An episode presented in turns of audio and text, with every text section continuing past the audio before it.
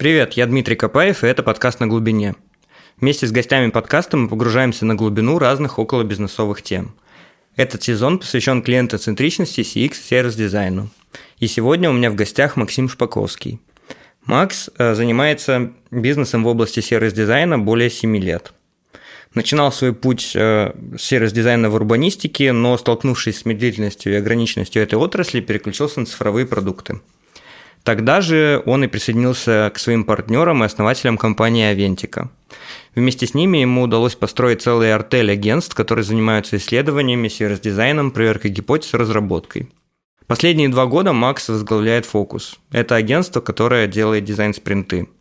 Ребята превратили дизайн-спринты и проверку гипотез на аутсорсе в успешный бизнес. И это вызывает мое восхищение, так как это очень редкое явление само по себе, буквально как российский стартап-единорог. В подкасте мы, собственно, и пытаемся разобраться в том, как ему и его команде удалось это сделать. А ты в этом э, процессе как себя определял как специалиста или ты не определял себя как специалиста, а был предпринимателем как бы себя?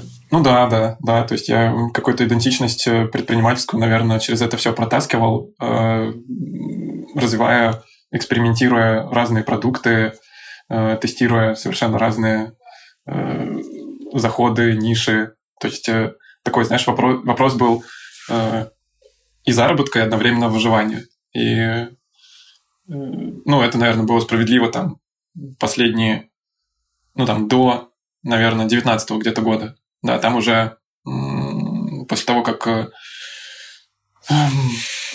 ну, мы там более-менее нащупали нишу, да, более-менее стали попадать как бы с оффером, с продуктом, там уже пошло углубление именно как эксперта в областях, которые, опять же, нужны для бизнеса были. То есть э, именно какое-то мое внутреннее развитие шло от задач бизнеса, вот. Но просто в последние три года они вокруг одной темы, одной области экспертизы, вот. Э, поэтому туда как бы копаю и углубляюсь. Но если посмотреть, наверное, уже на последние полтора года из этих трех, то все равно я больше стараюсь э, узнавать, общаться с людьми, э, читать что-то, смотреть какие-то подкасты.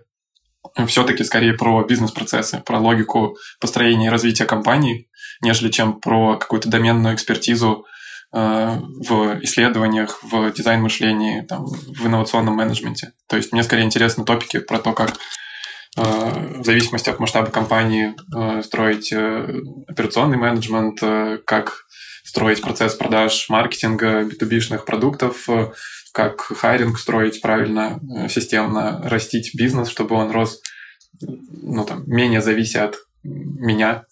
вот. То есть, наверное, э, и знаешь, и что интересно, что в какой-то момент понял, что это тоже профессия. То есть я не знаю, как бы в какой момент это у каждого приходит, но ты точно так же на самом деле на максималках вглубь копаешь э, и с дикой жадностью пытаешься расти э, в этих предметных областях, которые позволяют тебе строить развивать компанию. Вот. И это тоже профессия, точно такая же, как и, не знаю, маляр или пекарь, вот, в которой ты можешь э, расти, развиваться, узнавать что-то и прямо вот туда э, нырять, чтобы совершенствовать свое прям мастерство. Окей, с тем, как ты определяешь себя, разобрались. А как вы себя определяете как агентство? Чем вы занимаетесь? Слушай, ну мы, э, если говорить про фокус, э, то мы за последние два года сделали больше 60 проектов вокруг методы дизайн-спринтов. И, конечно, очень хорошо прочувствовали вот эти полутона э, гипотез, связанных с сервисными инновациями, с продуктовыми, с коммуникационными, потому что мы пробовали первое время фигачить на все подряд, просто как автомат Калашникова дизайн-спринт делать. И это нам как раз-таки очень хорошо помогло понять вообще разницу в типах задач, в том, где как бы точно не, мы больше никогда не будем э, применять дизайн-спринты. Но и в целом, наверное, последний год и в этом году э, мы уже делаем ну, очень специфические вещи, э, именно хорошо понимая специфику запроса. То есть для проектов, связанных с там, сервисными инновациями, мы делаем одно. Для проектов, связанных там, с коммуникационными гипотезами, другое. Для проектов, связанных с продуктовыми гипотезами, третье. Вот, поэтому ну, мы как-то мы себя не определяем, не завязываем на какой-то один конкретный метод или конкретную экспертизу. Мы говорим про то, что мы помогаем э, становиться успешными предпринимателям в корпорациях. Вот. Э, ну и в целом э, стараемся просто давать максимум ценности предпринимателям в корпорациях, чтобы у них получалось. А это не так-то просто делать, учитывая контекст корпоративный. А чем, по-твоему, предприниматель в корпорации отличается от предпринимателя? Хотелось сказать настоящего, но ну ладно, от э, предпринимателя вне корпорации. Слушай, это интересный вопрос. Мы, э, мы у меня есть своя колонка на VC про предпринимателей в корпорациях, и мы какое-то время каждому его задавали. Вот. Э, ну, первое, конечно, это толерантность к риску. Все-таки предприниматель в корпорации, у него есть зарплата. И это многое решает с точки зрения того мироощущения, ну, той отправной точки, из которой он исходит. Второе – это возможность заработать. Э, здесь тоже надо понимать, что предприниматель в корпорации работает на бонус. Э, очень редко, когда есть э, хорошая внутри система инновационная, которая может сделать инициатора внутри частью какого-то спин и дать ему долю в этой компании какую-то. Вот. Э, такого, такое не так часто случается. Ну и даже если это происходит, то все корпоративные проекты, они все-таки э, делаются под себя чаще, то есть под себя же как под стратега. Вот. И возможность капитализации, возможность масштабирования этого стартапа, она ограничена сверху. Либо нежеланием этой корпорации, которая инвестирует в этот спин чтобы эта технология пользовались ей другие, а, либо, а, ну, зачастую там российским рынком, потому что сложно спин когда так сильно сидит российская корпорация «Стратег», а, привлекать деньги и идти потом дальше куда-то. Это, наверное, второе. То есть исходная точка. Второе – это как бы главное же в бизнес не войти, а из него выйти, есть такая поговорка. Вот. Ну, как бы второе, что отличает, это варианты выхода. Ну и третье, конечно, это совершенно другая среда, в которой человеку нужно скорее вопреки, вот, а не благодаря э, что-то менять, да. Делать почему-то э, то, что, ну, как бы, по какой-то причине хотеть делать то, как бы, что никто не делает. То есть это на самом деле очень уникальные люди. Э, такое, почему вот мы там с ними работаем, почему нам они очень интересны, потому что это вообще непонятно, откуда они берутся. То есть это такие, знаешь, это, это не единороги, это скорее, не знаю, какую, какую метафору, фениксы какие-то, может быть, вот, которые по какой-то причине появляются в этой среде, хотя, ну, зачастую, как бы, ну, это очень контринтуитивное как бы образование, такая доброкачественная опухоль, я бы сказал, вот, на организме корпоративном. Как ты думаешь, это все-таки одна и та же условно каста э, людей, что и предприниматели, э, которые ну, самостоятельные да, предприниматели? Нет, другая. разные? Разные. Угу. Вот. Это разные, разные люди. Ну, то есть не без оценки, не, в смысле, не одни хуже, другие лучше, угу. но это разные люди. А что необходимо для успеха корпоративному предпринимателю? Какие навыки, которые, может быть, не знаю, не обязательны для обычного предпринимателя? Некорпоративного. Он должен понимать логику работы э, корпорации, большой компании, потому что ему нужно искать э, ошибки в системе, какие-то шорткаты, людей внутри, которые по какой-то причине будут поддерживать его э, наверху. То есть там большую роль начинает играть такая ну, политика, ну, в хорошем смысле этого слова, да, такой, типа, внутренний джар, когда у тебя не, не государство, а как бы корпоративный там C-level, вот, э, на ранней стадии. Если, например, в стартапе э, такого рода вопросы начинают быть важны очень-очень далеко и поздно, э, когда ты набираешь обороты, когда ты уже делаешь вещи, которые действительно утыкаются там в GR-процессы, в новые рынки, то здесь тебе это надо делать вот в самой, в самой ранней стадии, иначе у тебя ничего не получится. Это, наверное, первое. Э, второе, это есть такая... Мы шутим про то, что кто-то думает, что не бывает марафонов, которые состоят из спринтов, но на самом деле бывает. Вот. И мне кажется, предпринимателю в корпорациях надо быть готовым много всего делать, быстро делать, но быть готовым, что может ничего не происходить долго. Вот. И вот это очень большая проблема с точки зрения такой психологии предпринимателя в корпорациях, когда ну, люди быстро выгорают, когда от них хотят скорости и логики стартапа и скорости действий, э, эффективности стартапа.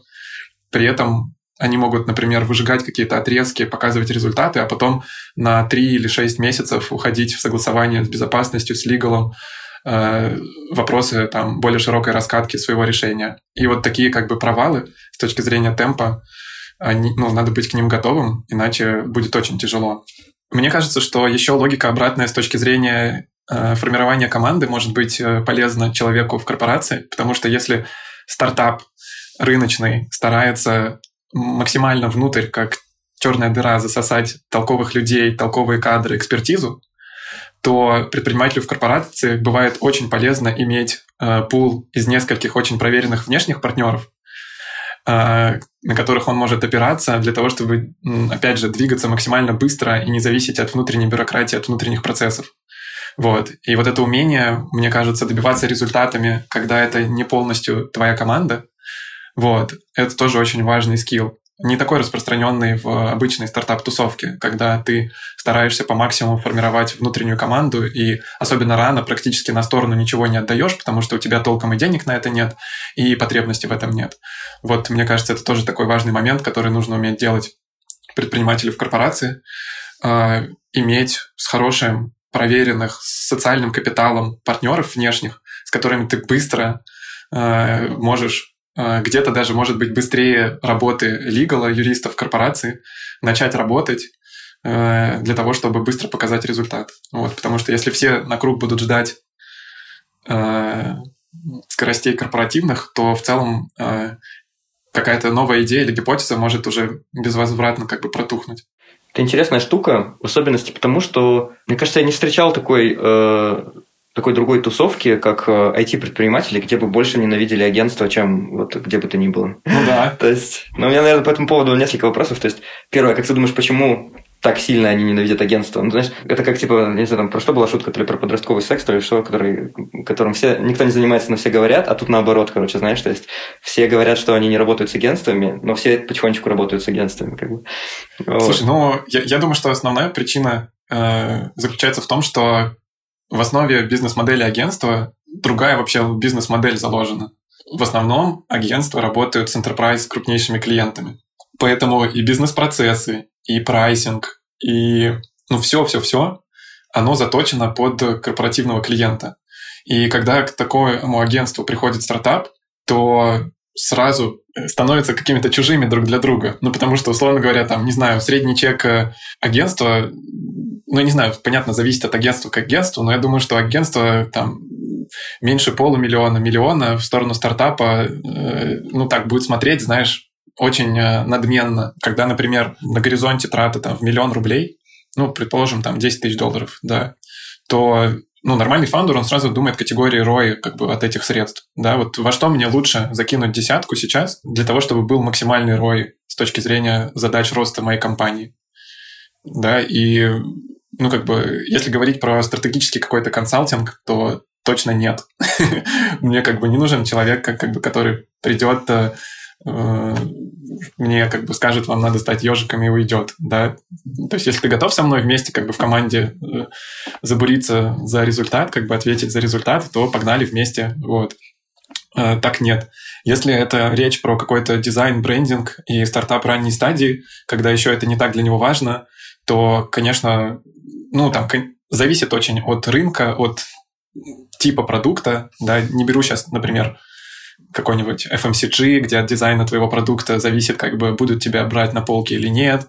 Вот. Возьмем какой-нибудь, не знаю, SaaS стартап или там, э, не знаю, какой-нибудь фитнес-тек стартап, да, то в целом, э, скорее всего, ему в любом случае нужно иметь сильную дизайн-команду внутри, вот. И скорее гиперфокус founder а будет про продуктовый дизайн, нежели чем про брендинг и упаковку а задача как-то назваться, какой-то стиль поиметь на первый год там, до следующего раунда, он закре- закроет скорее там фрилансером э, за тысячу баксов, а не за десятку. Ну, поэтому мне кажется, что просто всему свою... Ну, и точно так же с точки зрения research а, например. Возьмем research -процесс классического агентства, вот, например, нашего, да, когда к нам приходит корпоративный клиент, и э, мы ему отгружаем ценность через э, какой-то хороший, даже быстрый, да, возьмем супер быстрый research, для стартапа, во-первых, э, в стартапах редко бывает на ранней стадии отдельная выделенная функция researcher а, то есть, ну, там скорее это продукт, да, это функционал продукта, человека, который работает с продуктом, при том тот функционал, который от него ожидает как бы daily, как его основная вообще функция. Э, ну, это уже тут как бы, да, расхождение, что это какая-то отдельная функция, за которую надо заплатить много денег, хотя у тебя есть продукт, от которого ты ожидаешь, что он это будет делать за зарплату. Ну и скорости просто несопоставимо, да. Тот, тот темп, который должен этот продукт отгружать от недели к неделе, знания о клиентах и research а, он должен быть другим, там, первый год точно, чем может любое агентство дать стартапу. Если это агентство не работает по какой-то интересной бизнес-модели, близкой больше типа как каутстаффингу, когда ты высаживаешь своих людей в команду клиента, ну и по сути твой человек на время становится командой клиента. Да, все, что более традиционные агентские бизнес-модели, ты там тратишь все равно время на вот эту коммуникацию излишнюю туда-обратно, и, ну, это тоже вопрос выживаемости для стартапа. Но при этом стартап уже после, например, хорошего международного сид-раунда через год-полтора, когда он получает первые деньги и, например, чуть больше ресурс команды, чуть больше уже более сложные задачи с точки зрения бизнеса. А, уже он больше тратит денег на маркетинг и большими деньгами рискует, если менее точно будет попадать с точки зрения продукта и маркетинга. Он вот уже на самом деле вырастает более-менее до нормального клиента, который пользуется агентствами и работает как обычная компания, да, которая может быть Э, может быть клиентом агентства. То есть, мне кажется, просто у нас в России э, очень мало стартапов, которые сохраняют идентичность локальную, доходят до первого там, международного хорошего раунда и здесь остаются и формируют какой-то внутренний спрос на агентские команды. То есть обычно, чтобы ну, то есть обычно к этой стадии даже первый сид-раунд, хотя всем кажется, что это супер ранняя стадия, но первый хороший там вот международного фонда сид-раунд, это у тебя должно быть там ну, 50-100 э, тысяч долларов месячной выручки, э, не, из которой там не меньше половины должно быть международной, а не с твоего домашнего рынка. Э, ты получаешь приличное количество денег на седраунде, и ты уже можешь выбирать экспертизу агентств, ну, ты начинаешь уже думать как бы о лучших людях, о лучших агентствах, вот, уже даже в этот момент. Вот, поэтому те, кто раньше им не попадает в бизнес-модель, а те, кто позже, они уже просто смотрят намного шире. Здесь э, ну, их сложно ловить, их мало, и ты уже начинаешь конкурировать как агентство с не с пятью командами в России, а с 50 командами, там, которые доступны по нетворку инвесторов, по нетворку э, ангелов этого стартапа уже международных команд. Но мне еще кажется, что просто, знаешь, э, часто в IT, IT это все-таки молодые компании чаще всего, как мне кажется, особенно чисто IT. Мне кажется, что они могут даже уже и зарабатывать деньги, там, за какой-нибудь Skyeng, да, но при этом э, ни разу не нанимать агентств. Вот мы в конце прошлого года работали с Skyeng, и они такие, мы первый раз вот нанимаем агентство. Как, как заключить договор, типа, вот. То есть... Хотя компании, по сути, это уже сколько лет, да, скоро, наверное, 10 лет. Слушай, ну мне кажется... Да, слушай, ну мне кажется, что это... А, это какой-то для компании уже масштаба Skyeng Э, мне кажется, что это какой-то такой майнсет зажиточных времен как бы 2010-х, когда ты еще мог э, взять хорошего человека внутрь, заплатить за него ну, адекватные рыночные деньги и выехать на идеологию мировоззрения, что всех, кому надо, я найду внутри. Кажется, что все, уже российский рынок точно никогда не будет таким, как прежде. Вот, учитывая, сколько сейчас людей уехало. И я думаю, что э, ну, сейчас... Знаешь, это вот как раньше я такое... Я сам родом из Питера, и мне, пока я не начал 7 лет назад работать в Москве, на московском рынке, казалось, что вот, Москва, там все схвачено, э, самые классные эксперты, самые классные компании. Вот. Потом раз переехал, э, первый год, второй, третий, а, и ты уже понимаешь, что ты там, и ты уже понимаешь, что э, рынок большой, и на самом деле любой толковый человек, просто адекватный вот человек с головой, который ну, просто отвечает за базар, условно говоря, он уже будет востребован. А, и точно так же там сейчас, мне кажется, что э, там, вот нам казалось, наверное, год назад, что Нью-Йорк, Лондон, э, столицы мира, нам сложно там себя будет проявить. На самом деле один, второй, третий месяц, э, вот, и мы уже в апреле ждем первую валютную выручку. То есть, э, на самом деле, э, и вот это, мне кажется, почему я начал про это рассказывать, вот мне кажется, что как бы в России сейчас на всех уровнях будет такой колоссальный спрос на людей, что сейчас просто неважно, ты в агентской команде, ты фрилансер, ты внутри, ты снаружи, ты ИП, еще как-то, просто все будут отрывать с руками и ногами. Поэтому мне кажется, что вот эта как бы, привилегия э, так думать, что ты э, все, что тебе нужно, построишь in-house э, в России, ну все, ее уже не будет.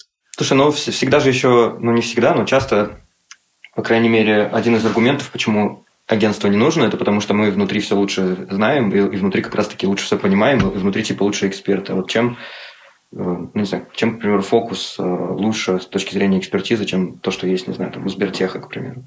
Наверное, самый распространенный портрет клиента нашего, э, которого не хватает рук, э, ему не хватает э, людей на продуктовых ролях для того, чтобы можно было просто через себя пропускать больше mm-hmm. гипотез, гипотез роста, гипотез чего-то нового. И там нет конкуренции за экспертизу с внутренними людьми.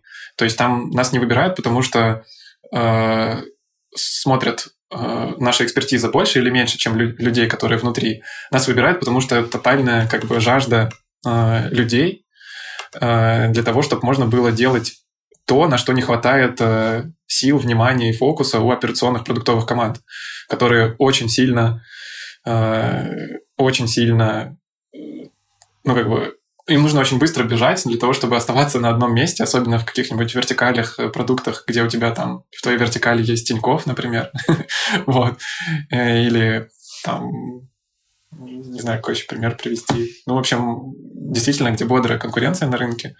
Вот. И ну, команды просто работают с большим количеством функционального технического долга, и там совсем у них нет времени для того, чтобы они могли э, подумать там, чем они будут отличаться, да, вокруг чего выстроить конкурентное преимущество. То есть там скорее идет как бы такая попытка догнать. Вот. И здесь наша большая ценность э, в том, что мы как раз-таки забираем на себя э, тест этих гипотез роста очень быстро и не отвлекая продуктовые команды э, от их бэклога. Вот. Еще нас зовут за скорость. Да, это тоже не совсем про отраслевую какую-то нишевую экспертизу, хотя она у нас э, накапливается в финансах, банкинге, в телекоме, э, в тех индустриях, в которых мы исторически за последние 7 лет больше всего делали проектов. И бывает так, что нас э, там зовут на встречи, потому что мы знаем больше, чем сотрудники корпораций, и про внутреннюю логику принятия решений в этой корпорации, если мы там, они наш клиент там уже, не знаю, 5 лет, и про то, что действительно насмотренность и то, что мы делали, в этом рынке, э, она действительно, наверное, ну, больше, чем 50% сотрудников компании. Вот. Но в целом, э, что еще важно, когда там нас зовут, э, важна скорость. Это то, с чего я начинал, да, это возможность немножко хакнуть систему и вовлекая команду внешнюю, которая работает совсем в другой логике, которая не подчиняется бюрократии внутрикорпоративной, вот, которая может наверное, плохо это говорить, но иногда начать как бы что-то делать э, просто после устной договоренности с клиентом, э, а не после подписания документов. Вот. Ну, там, мы, например, если работаем с клиентом, у нас подписан с ним уже NDA, у нас есть доверие как бы друг к другу, вот ну, у нас есть методология, да, если говорить про тот же дизайн-спринт, который позволяет очень быстро э, за две недели отгрузить результат, который корпорация ну, минимум два месяца потратит на это. Вот, поэтому вот, наверное, там первое – это история просто про то, что не хватает тотально людей внутри, второе – про скорость, и третье – про взгляд со стороны. Наверное, это тоже очень важная штука, которой не хватает часто, потому что часто команды приходят, которые немножко поварились внутри и попробовали расшить какое-то узкое место или что-то придумать, ну и как бы что-то должно произойти, они что-то должны начать делать по-другому для того, чтобы был другой результат. Вот. И здесь, конечно, тоже взгляд со стороны э, очень помогает. Э, вот. При этом, э, при этом мы во всех проектах работаем очень тесно э, с командой клиента. Ну, то есть, наверное, это так достаточно поверхностно, верхнеуровнево звучит э, для человека из агентского мира, потому что сейчас все, кому не лень, говорят, мы вместе работаем с клиентом, создаем вместе продукт. Но в нашей ситуации, когда проект занимает две недели, ты действительно много вместе работаешь с клиентом. Вот, потому что иначе не получится. И ну и важно, конечно, там в дизайн-спринте есть э, э, первые два дня стартового воркшопа есть упражнения, где э, каждый участник э, как бы выходит на свое индивидуальное продуктовое решение, которое в следующий день анонимно обсуждается командой. Вот, то есть э, там есть такой трюк методологический, что на следующий день э, никто из участников э, ну, как бы команды клиента не знает, где чей концепт продуктовый. И мы со своей стороны точно так же вслепую как бы наши от себя концепты продуктовые кладем на этот стол.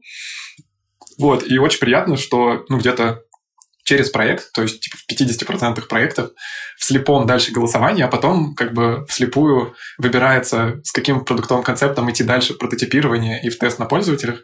Вот, реально где-то в 50% проектов вслепую выигрывают наши концепты продуктовые. Вот, это очень крутое ощущение, и вся команда нереально, в общем, кайфует от этого, когда есть возможность ну, увидеть, что мы не просто фасилитируем команду клиента, да, когда, по сути, через качественную модерацию, через качественный там челлендж, какие-то креативные практики мы вытаскиваем из клиента все-таки какое-то новое решение, но мы в большом количестве проектов, типа в одном из двух, от себя даем такое решение, которое любит клиент вслепую. Вот, это очень классно. Ну, то есть это к вопросу про экспертизу, да. Э, даем ли мы какую-то дополнительную ценность или нет, я бы не сказал, что это то, что мы на фронте продаем, но под капотом получается, что даем. Скажи, как ты думаешь, почему наш рынок, э, ну, рынок агентств, услуг э, для людей, которые создают какие-то инновации в сервисе, в продуктах, в корпорациях, вне корпорации и так далее, он в основном выглядит из шаек, шлындающих туда-сюда, шастающих вокруг клиентов нет. Ну, состоит из э, скорее банд фрилансеров, нежели чем из компаний, да, то есть нет, наверное, компаний, которые этим занимаются в России, которые там, не знаю, похожи на IDO или на, ну, McKinsey, наверное, не самое классное сравнение, но тем не менее.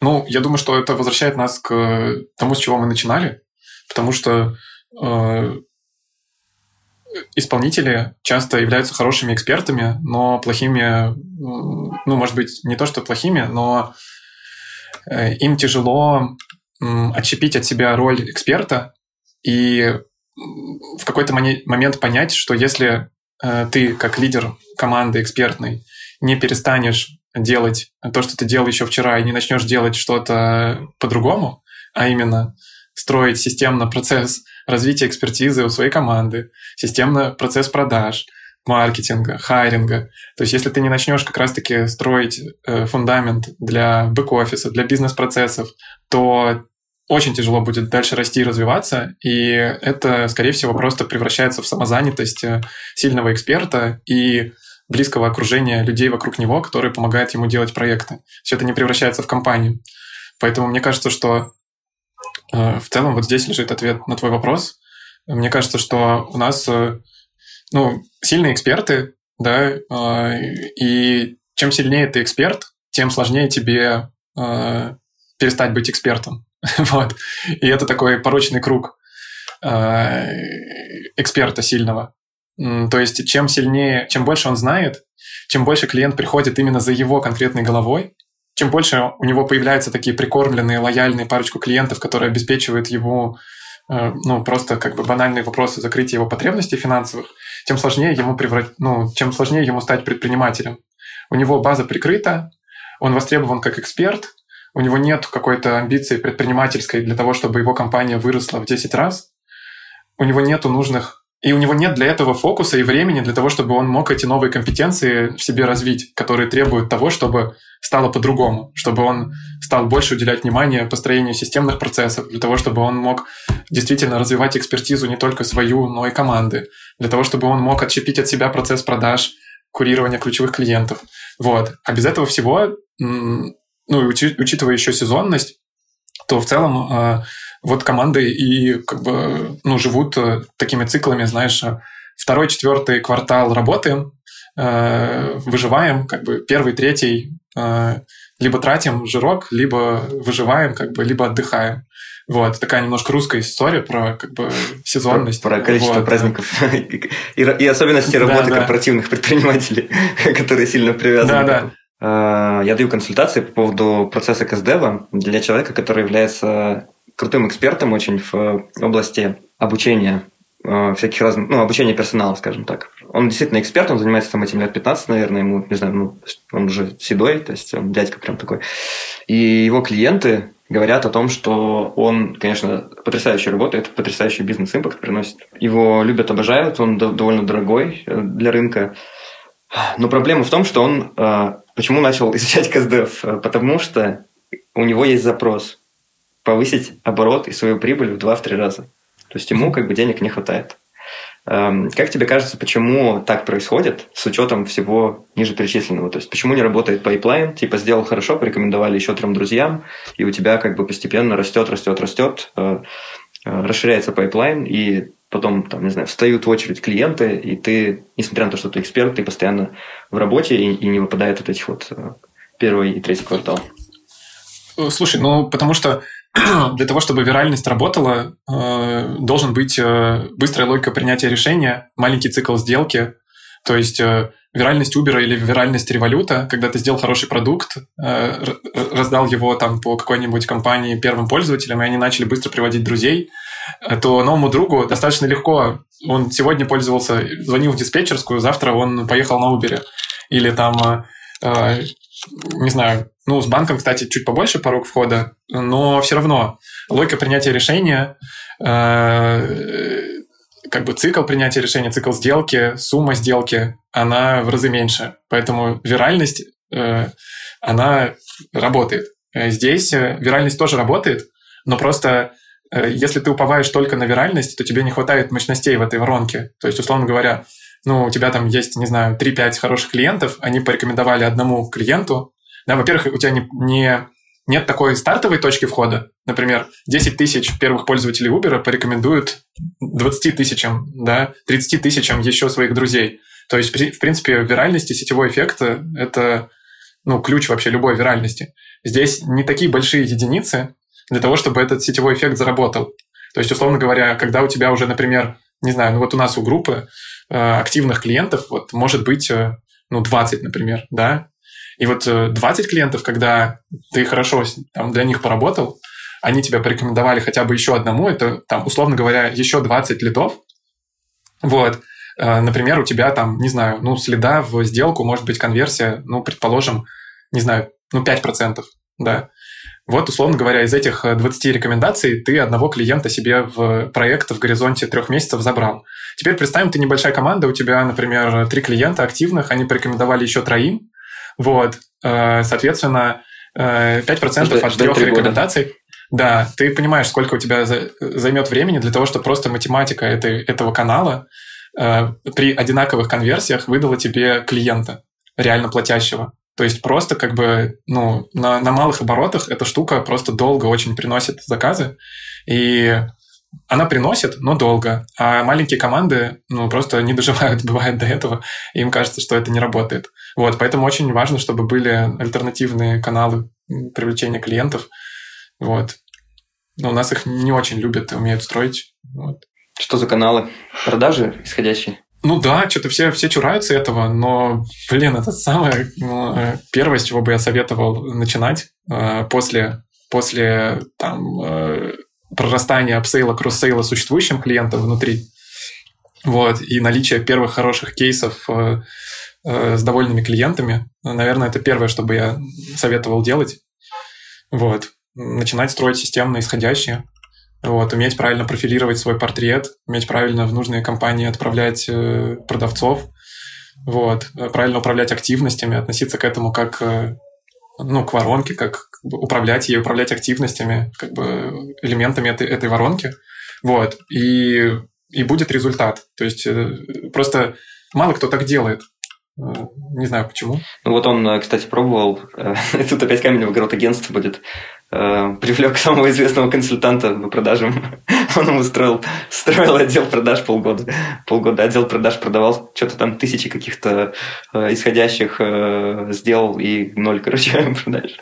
Слушай, ну, ну, ну это это как э, так бывает. Это как э, сходить в ресторан, где ты отравился, и угу. э, сделать выводы, что э, типа все рестораны, я больше не пойду в рестораны. То есть, э, конечно, э, это говорит скорее ну, об этом конкретном угу. взаимодействии, нежели чем о очередном камне в огород агентств. Слушай, вот если говорить про бизнес, смотреть на агентство, на студию, на, не знаю, бюро, как на бизнес, насколько это вообще хороший бизнес. Потому что я, знаешь, такое ощущение, я вообще сам вот, такое ощущение, что вообще не вылазил из агентского бизнеса, я не понимаю, как это, так случилось, ну, это там отдельная тема психотерапии у меня, почему, почему я э, в агентском бизнесе до сих пор остаюсь.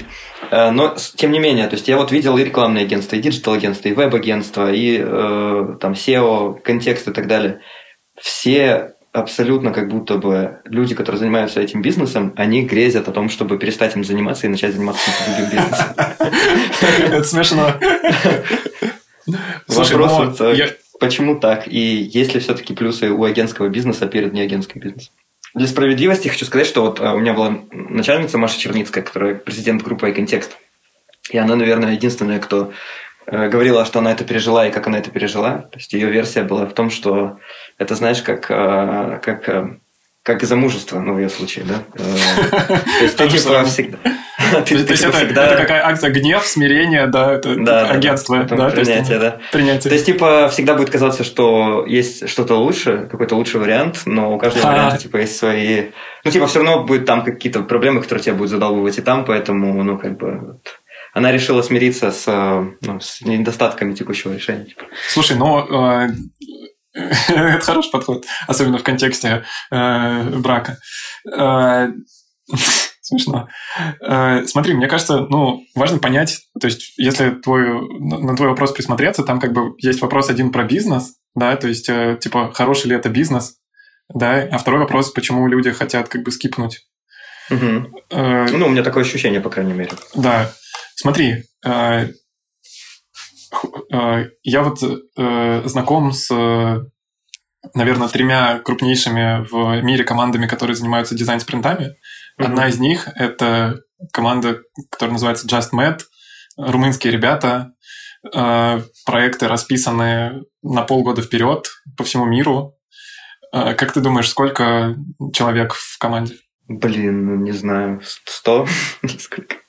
Два. Два. Ну, у меня, был, у меня был вариант, если честно, либо 5, либо типа 100, да. Да, то есть, и это настолько э, дико звучит для российского предпринимателя, который очень заряжен на рост, на бизнес, э, что ты просто не можешь поверить себе, почему так. Это просто к вопросу про то, что такое хороший бизнес, что такое, ну, как бы, да, как вообще к чему ты стремишься. То есть можно однозначно Э, заниматься своим любимым делом, зарабатывать на этом, жить э, с хорошим как бы балансом какого-то рабочего свободного времени своего. И в этом нет ничего страшного. И мне кажется, в этом плане, ну, агентский, да, вот professional services называется бизнес, он, э, ну, это, здесь нет, ну, это, это неплохо, не хорошо. То есть, если человек как бы кайфует от того, что он делает, да, если он классный эксперт, он востребован, если у него есть там предсказуемый стабильный поток клиентов, э, вот, то не нужно, бывает, становиться компанией, компанией, да, вот в этом привычном смысле этого слова, потому что, очевидно, для человека, которому нравится делать руками что-то, становление компании означает, что он перестанет делать то, что ему нравится. Ну, то есть он перестанет делать руками это. Он однозначно будет делать другое. Я вот очень люблю, например, модерировать воркшопы. Вот. Последний воркшоп я модерировал, наверное, ну, год назад, там, может быть, один я модерировал в четвертом квартале прошлого года, когда прям совсем жара была. Вот. Ну, то есть, надо понимать, что если ты строишь компанию как компанию, да, то ты как эксперт начинаешь переставать делать то, что ты очень любишь делать. Вот. Ну, зачем? То есть, это не, не обязательно нужно это делать. Вот. А, я прям очень в этом уверен. То есть, в этом плане надо вот взять с румынских ребят пример, они, не, они очень похожи на счастливых двух людей. Вот. И мне кажется, что это очень хорошее мерило того, правильным ли они делом занимаются или нет, правильный ли они выбор сделали для себя или нет. Вот.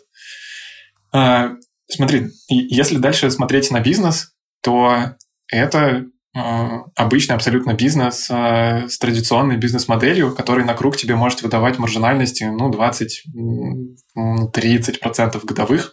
И, в принципе, неважно, что ты делаешь, там, а, не знаю, кафешку, ну, там, чисто купи-продай не берут, и ритейл не берут там поменьше маржинальности, но объемы побольше. Ну, то есть, в целом, как бы, это такой же бизнес, там, как и любой другой. Ну, то есть вот разницы с точки зрения маржинальности на круг, вот уже если это компания, ну, не очень, как бы, то есть плюс-минус такой же бизнес. Иначе, если было по-другому, если там были сверхмаржинальности, туда бы капитал как бы активно перетекал бы. Так как мы такого не наблюдаем, это в среднем ровно такой же как бы бизнес, как и другие традиционные бизнесы.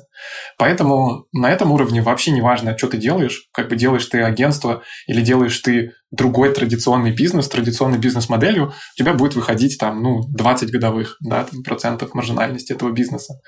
Вот. А, ну, соответственно, дальше зависит еще от твоих амбиций. Да, как бы э, тоже с точки зрения логики принятия решения, хорошая это для тебя опция или нет. Вообще, нужно ли из нее хотеть уйти, если да, то куда. Дальше зависит очень от твоих амбиций, потому что, э, ну, условно говоря, выйти, вот тоже я про это говорил, что главное, надо понимать, как бы не как ты начинаешь какой-то бизнес, а что ты как бы с ним потом будешь делать. Так вот, надо понимать, что э, агентство, их э, мультипликатор, э, ну, наверное, примерно там от нуля до единицы, да, то есть либо оно совсем никому не нужно, э, особенно в России, вот. Э, хотя, кстати, я прогнозирую, что сейчас в этом году на рынке будет больше сделок по покупке агентств. Вот, опять же, э, из-за того, что тотальный будет дефицит людей, просто будут покупать э, агентство такое типа talent acquisition, делать стратегии корпорации. Вот, но в целом, как бы возьмем там до ковидные, до военные времена, агентство в целом в России было не шибко кому нужно. Вот. Поэтому как бы это такая как бы дойная корова, э, которая ну, как бы приносит ровно такую же маржинальность, как и другие сферы бизнеса. И э, что важно, еще и часто зависит от э, как бы, конкретных людей, от фаундера, от его экспертизы, от набора ключевых партнеров. Все она очень такая человека-центричная бизнес-модель.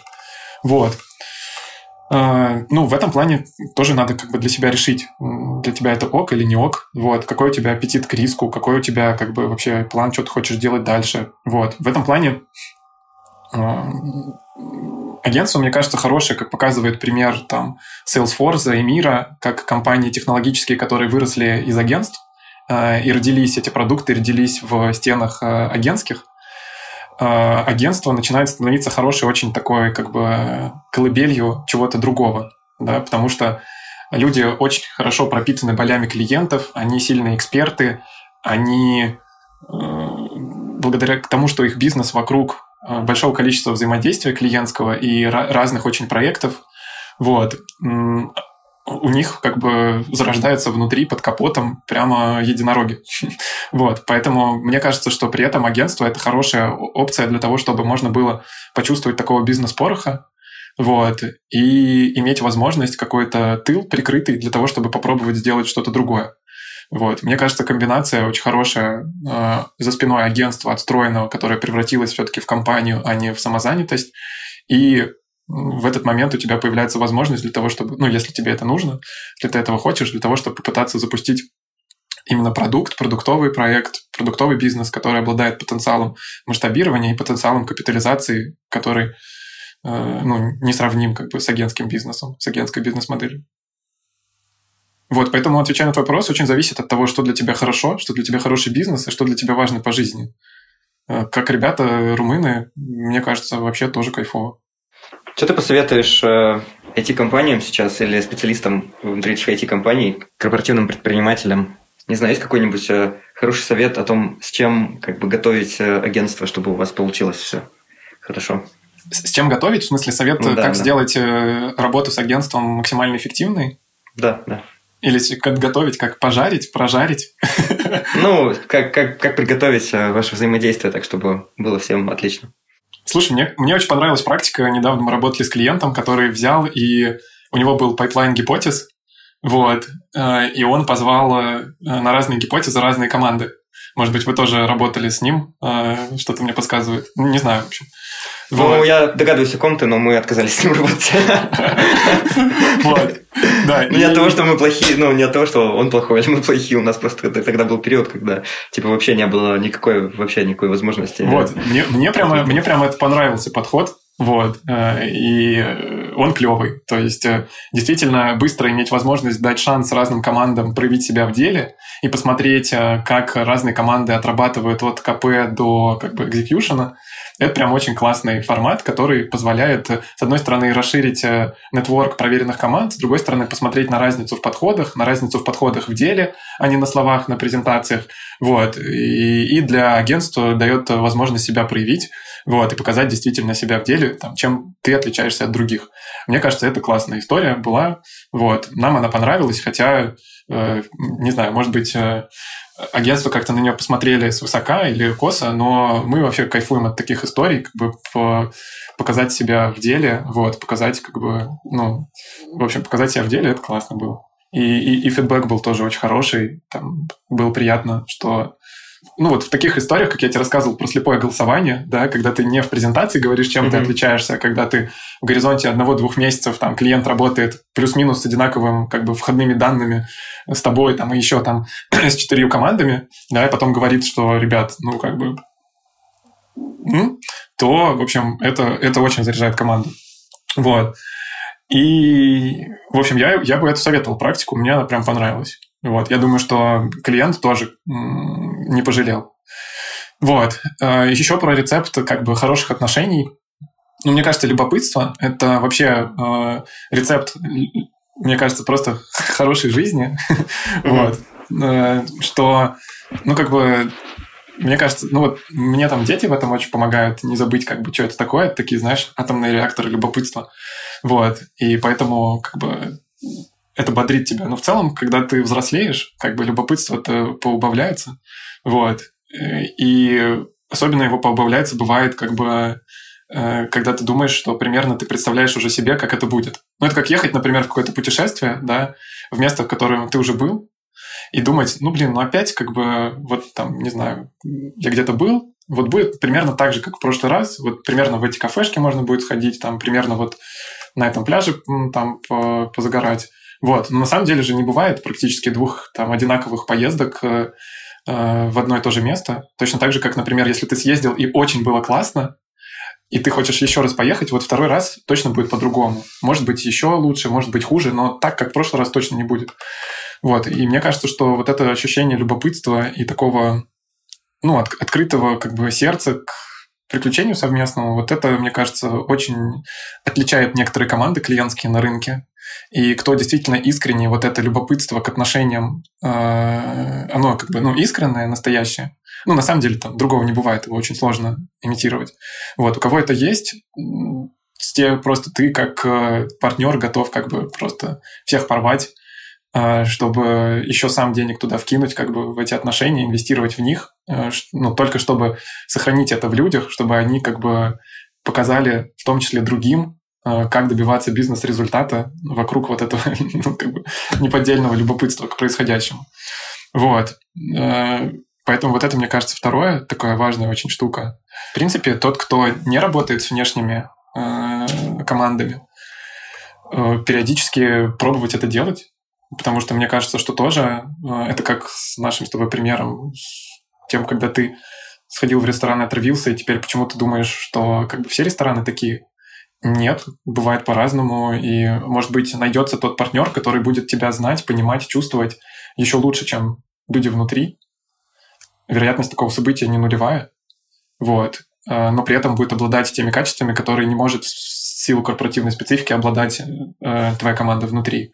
И здесь ну, будет просто дополнительная возможность для, э, для человека из бизнеса внутри корпорации просто там, знаешь, в обойме как бы ресурсов, своих инструментов получить хорошего еще одного партнера, вот, э, может быть, э, хорошую голову толковую, которая бы не пришла работать никогда в найм, в корпорацию, но при этом действительно будет не безразлично к тому, чтобы у тебя получилось. Мне кажется, что вот один из э, как раз-таки ключевых моментов про то, почему компании недолюбливают агентство, это ложное представление о том, что агентствам плевать на результат. То есть, типа, пришли, деньги заработали и ушли. Хотя вот, будучи в агентском направлении, да, и до этого сколько в агентствах работал, но я не видел там ни разу человека, который на стороне агентства бы работал, ему было пофиг на результат. Кажется, что если клиенты чуть больше поверят в то, что агентство искренне, с ними искренне переживают, Слушай, ну я, то... Я, я, ну, я не знаю, это знаешь, это как может быть миф, что, условно говоря, когда ты делаешь стартап на свои, э, ты больше дорожишь э, как бы тем, что происходит, потому что все происходит на твои деньги. А вот когда ты делаешь на инвесторские, э, то как будто бы ты больше как бы их сжигаешь, менее ответственно подходишь к этому. Mm-hmm. Я могу сказать, что я делал и так, и так, но, но чувство ответственности за чужие деньги, может быть, это какая-то моя особенность, но она на порядок выше. То есть, как бы, блин, come on, тебе как бы доверили чужие деньги, а, да, и я не знаю, у меня как бы работает обратное. То есть, э, как бы степень ответственности за происходящее, когда тебе кто-то доверил какой-то кусок важный бизнеса, деньги, ну, он, блин, оно на порядке выше, чем у наемного сотрудника.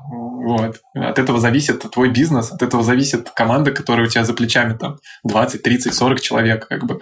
Ну, там другая логика абсолютно. Э, может быть, это справедливо для относительно небольших команд.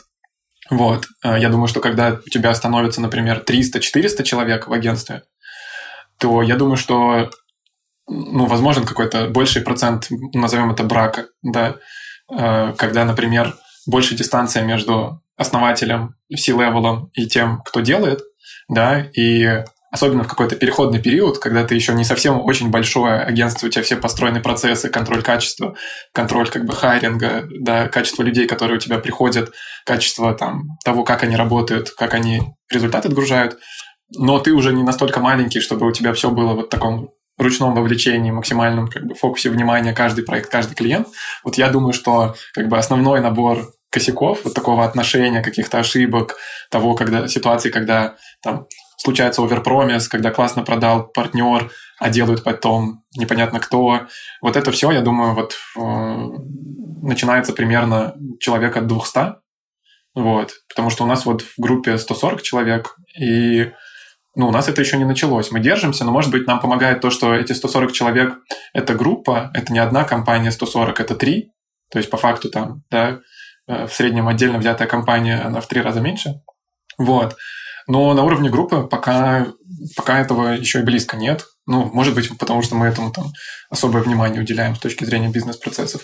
Вот. Ну, так что я думаю, что там до 200 человек не стоит бояться такого. Вот. Э, а вот все, что меньше, там, наоборот, мне кажется, мотивация на максималках. Как бы сделать так, чтобы тебя не зачмырили, рынок же супер маленький, ну, как бы ты сделал сделал какулю, и все, как бы тебя больше никто не, не, не позовет. А клиентов всего там 20 на рынке. Ну, то есть, как бы я, ну, я не знаю, мне, мне сложно себе представить, как бы, как можно э, не выложиться на, на максимум. Вот. Короче, не бойтесь нанимать агентство. Слушай, ну мне кажется, мы, здесь, да, это точно мы, не мы надо. Мы стараемся. Сказали два, чувака, которые, которые занимаются агентством. Слушай, ну, мне кажется, знаешь, мне кажется, важно еще, что агентство достаточно традиционная сущность. И вот мне кажется, что тоже э, мешает... Э, ну, условно говоря, представь, что у тебя э, с точки зрения какого-то домена начинает формироваться отрицательная коннотация для этого, как бы, для этой индустрии. Да, вот агентство, типа, вот агентства такие.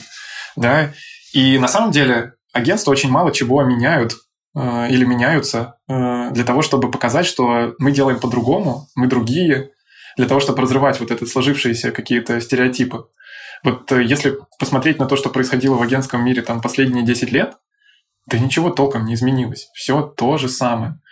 Когда ты делаешь то же самое, и складывается какое-то на рынке как бы такое ощущение между строк от происходящего, и ты продолжаешь делать то же самое, то ну, тебе очень сложно разорвать этот как бы порочные какие-то стереотипы. Вот. Поэтому, мне кажется, агентством нужно тоже как бы подбодрее немножко быть с точки зрения того, как можно почелленджить свои бизнес-модели, форматы работы с клиентами. Ну, почему, мне кажется, как бы у нас так неплохо получилось выстрелить последние два года с фокусом? Да потому что просто мы предложили что-то новое.